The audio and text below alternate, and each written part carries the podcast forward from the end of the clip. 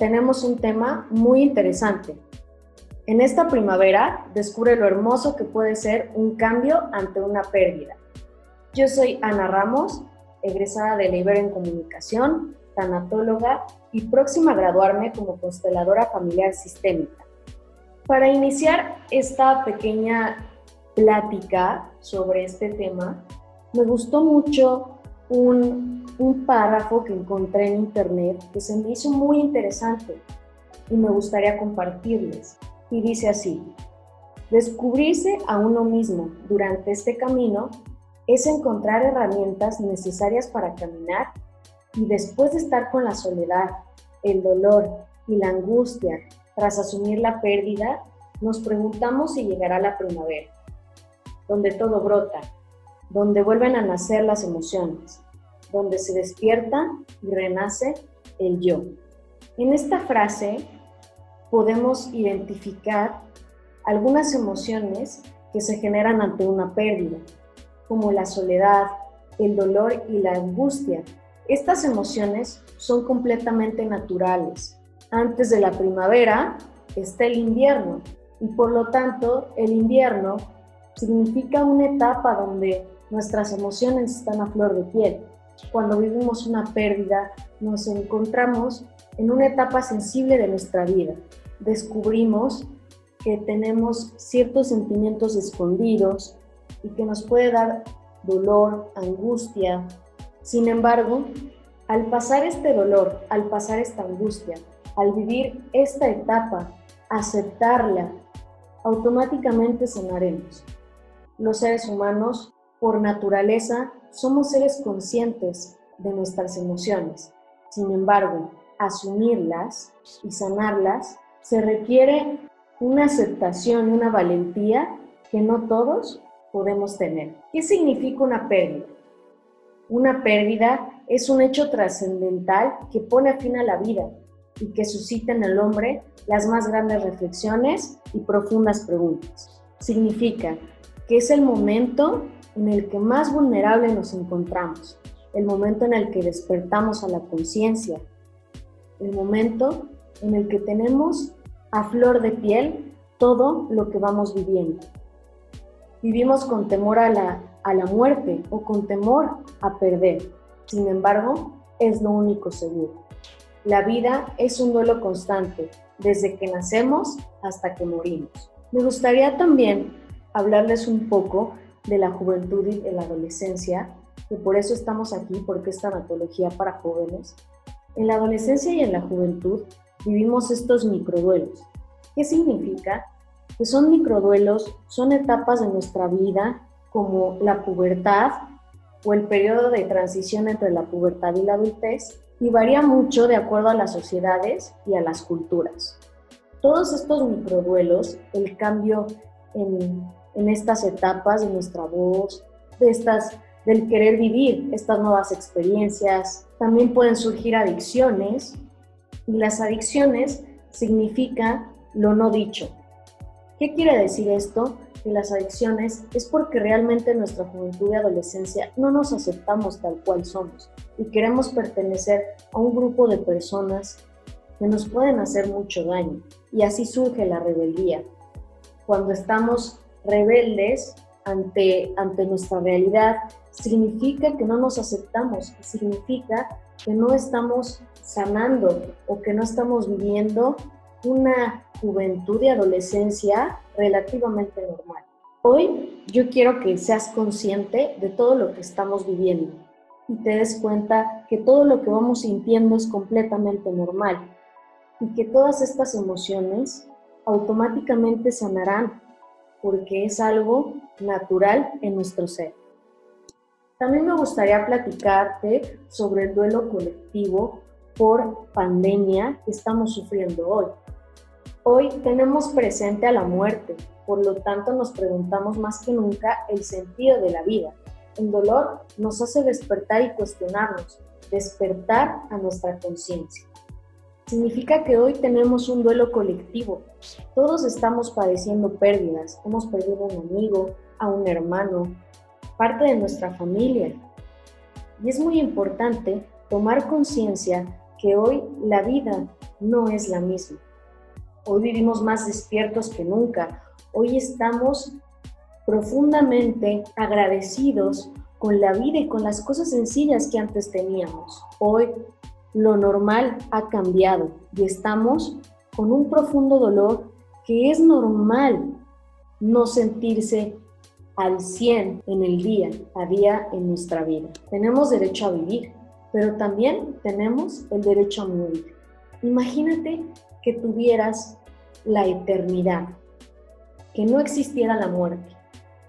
Creo que muchos de nuestros, de, nuestros problemas o muchas de las situaciones en las que vivimos a veces es porque no, realmente no estamos en el lugar adecuado o realmente no estamos aceptando lo que estamos viviendo o realmente no estamos valorando lo que tenemos. Si miramos a nuestro alrededor, nos damos cuenta que todo es finito, que todo se acaba en cualquier momento y la muerte es segura de su victoria, pero nadie es culpable.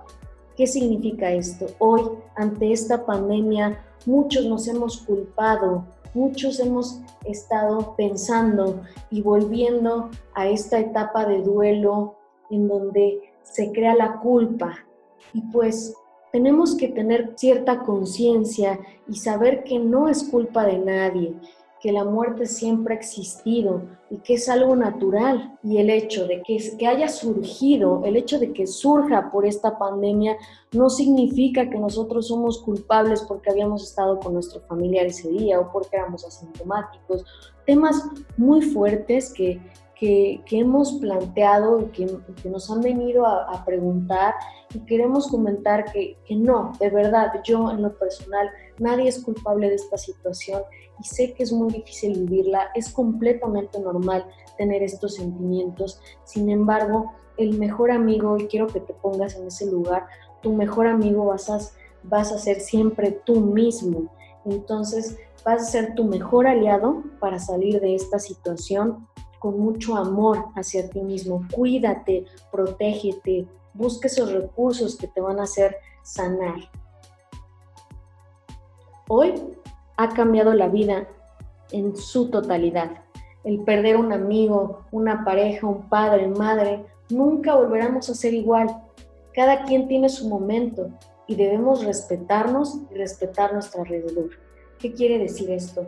Cada una de nuestras familias hemos perdido un ser querido, cada quien va a actuar de diferente manera. Sí existen unas etapas de duelo específicas, pero cada quien lo vive a su manera, al orden que, que sea natural en cada persona. Entonces, si hay una persona de tu familia que sigue en la negación, que parece que no llora o que parece que no siente, déjalo ser, déjalo ser y respeta su dolor, así como respetas tu dolor propio respétalo y también si no todavía no llegas a esa etapa de querer llorar o todavía no quieres desahogarte o todavía es complicado hablar del tema, no importa, el tiempo es la mejor cura. El duelo es personal hasta el último día de nuestra existencia. ¿Cómo superar un duelo? Tenemos que respetar, como les he comentado, y me gusta volver a repetirlo para, para generar conciencia poco a poco, respetar nuestra etapa, el tiempo, lo que sentimos para después mirar y sanar nuestras emociones. Dale la bienvenida a tus emociones. Yo sé que es complicado hablar de esto, sin embargo, es la solución adecuada. Busca recursos, amigos, hobbies, terapia profesional también. No hay que poner como tabú la terapia, al contrario, nos va a ayudar a sanar de manera rápida o nos va a ayudar a sanar, a desahogarnos, a, ser funcionales en la vida. También algún deporte es muy importante, si te gusta algún deporte, si te gusta escribir, varios recursos que nos van a ayudar a sanar, o el hablar con tus amigos, o el salir con tus amigos. El yo adulto es la fuerza que te acompaña toda la vida. ¿Qué significa esto? Hoy vamos a estar débiles, vamos a querer eh, eh, pues ser un poco infantiles, ¿no? A veces queremos llorar, a veces queremos pues ver una película, cómete ese gansito que se te antoja, ¿verdad? Esos antojos que a veces estamos cuidándonos en la semana como, como jóvenes o como adultos en esta, en esta era de, de pues del deporte y en esta era del, del, físico, pues no, hoy te invito a que te comas ese antojo que te gusta y pues apoyar a ese niño interior que llevas dentro con ese yo adulto que es el que da la fuerza. ¿Y cómo vamos a lograr esto? Pues hay que lograr conocernos, autodescubrirnos es la clave, sé tu amigo y no tu enemigo. Yo les voy a recomendar unas música, espero la voy a poner tres segundos, de Carla Morrison, porque a mí se me hace una, una autora mexicana muy importante y aparte Carla Morrison tiene letras de verdad que hablan sobre el duelo y son letras que nos identifican y que en el momento nos va a ayudar. Esa melancolía puede servirnos, ayudar a sanar poco a poco, aceptar lo que vivimos, a estar en ese momento solos, apoyándonos a nosotros mismos, autoconsolándonos, ¿no? Y, este tipo de autores nos ayuda a, ir sanando, a mirar la realidad. Entonces voy a ponerles tres segundos porque no sabemos si realmente este, lo acepte Spotify y, espero que las busques, las busques y las escuches, ¿verdad? Esta canción se llama Todo pasa, Amor Supremo. Ahí la puedes encontrar. Puedes visitar la página de carlamorrison.com. Mi vista es distinta. Es muy triste y contamina. Quiero dejar de creer sola y no ver, me siento cada vez menos viva. Vamos a dejarlo hasta ahí porque no sabemos si, si nos lo acepta Spotify en, en, nuestro podcast, pero está esa canción y también está esta otra que nos lleva a esa melancolía, hacia ese despertar, a esa, al vivir el dolor.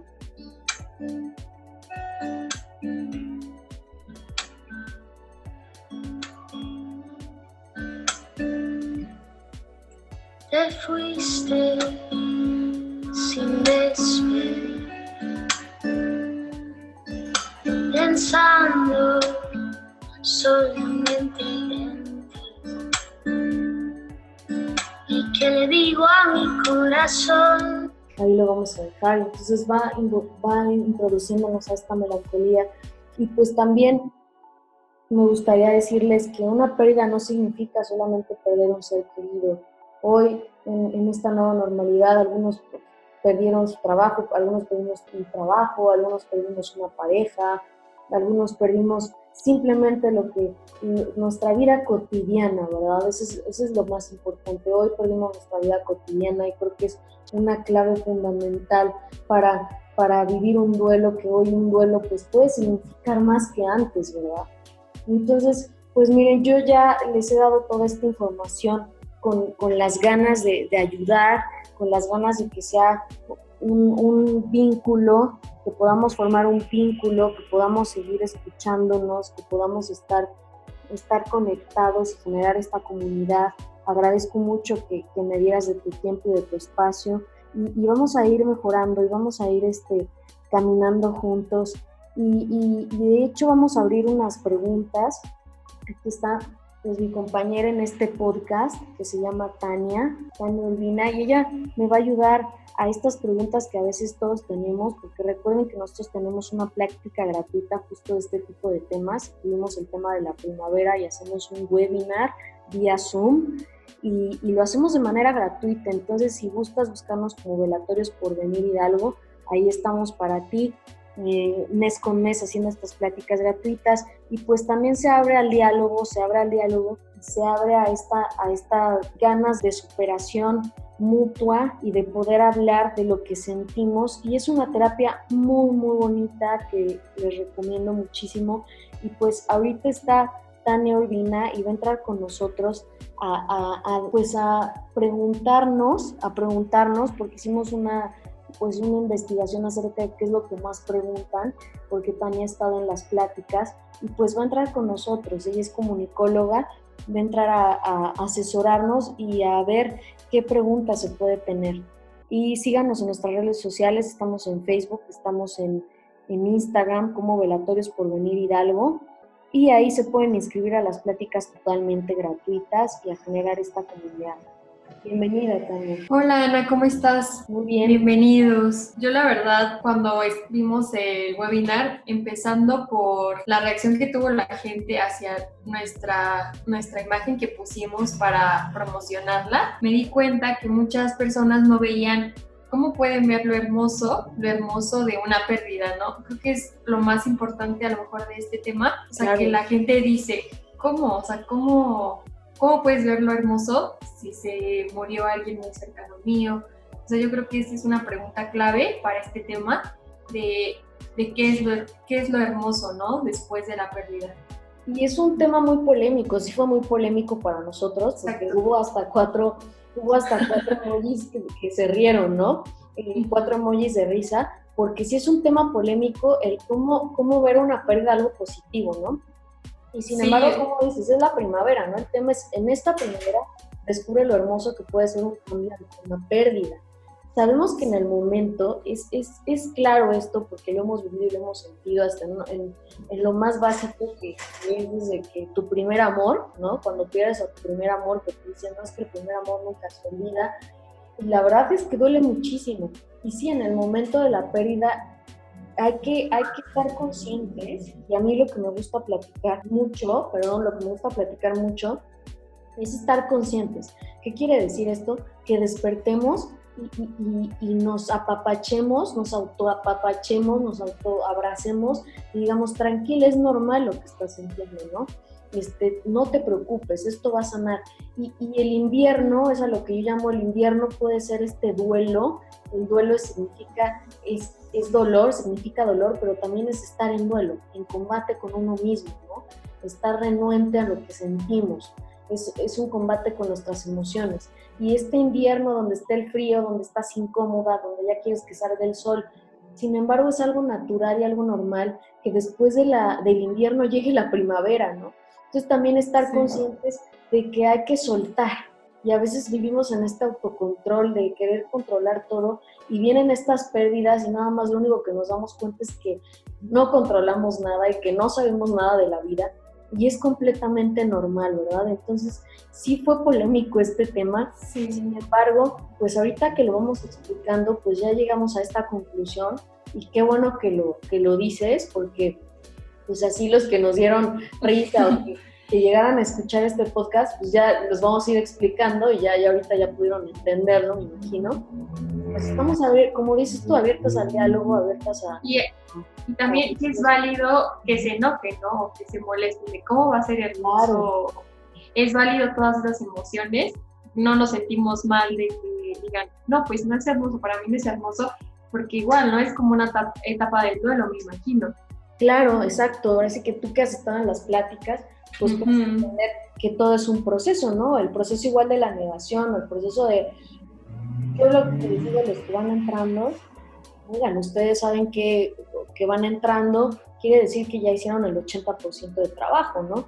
Porque también el admitir que está uno mal, ¿no? O el admitir que está uno triste, o el admitir que requieres una ayuda externa, pues también es un trabajo interno muy fuerte, ¿no? Lo de el primer amor, igual eh, se puede decir que es como un ejemplo, porque igual pasa, ¿no? De que dices, ay, me siento muy triste, en este caso que es para adolescentes, las pláticas son para jóvenes, pero ya después te das cuenta, como la canción, ¿no? De todo pasa, Exacto. porque sí, en realidad ya ahorita, de que llorabas un buen por el amor de, de la secundaria, y ahorita que estás con a lo mejor alguien ya bien o algo con alguien muy bien, pues ya dices, ¿no? O sea, es lo hermoso, al final de cuentas, es lo hermoso de eso, ¿no?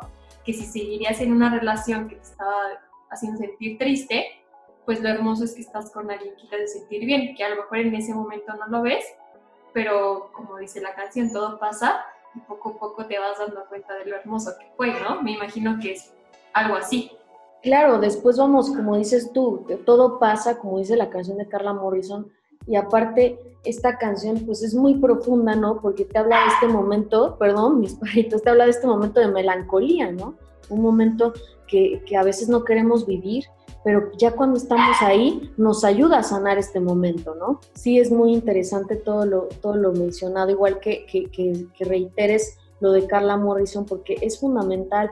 Hay recursos, ¿no? Uno de mis recursos es escuchar música, ¿no? El escuchar música, como dices, el primer amor es un gran ejemplo de, de pérdida, porque, porque estamos todavía, por ejemplo, en esta etapa de algunos de adolescencia, en esta etapa de juventud en el que estás a flor de piel con tus sentimientos de la pubertad, que te empieza a, pues, pues ya sabes, las etapas de la pubertad, empieza a cambiar toda esta etapa y pues te imaginas tú en esa etapa y luego aparte pues te rompieron el corazón, ¿no? Y fue tu primer amor y tú jamás habías experimentado el amor y pues es natural, o sea, cuando tú eres consciente de la naturalidad, que es algo totalmente humano y vulnerable, es lo que más nos acerca a nuestra humanidad.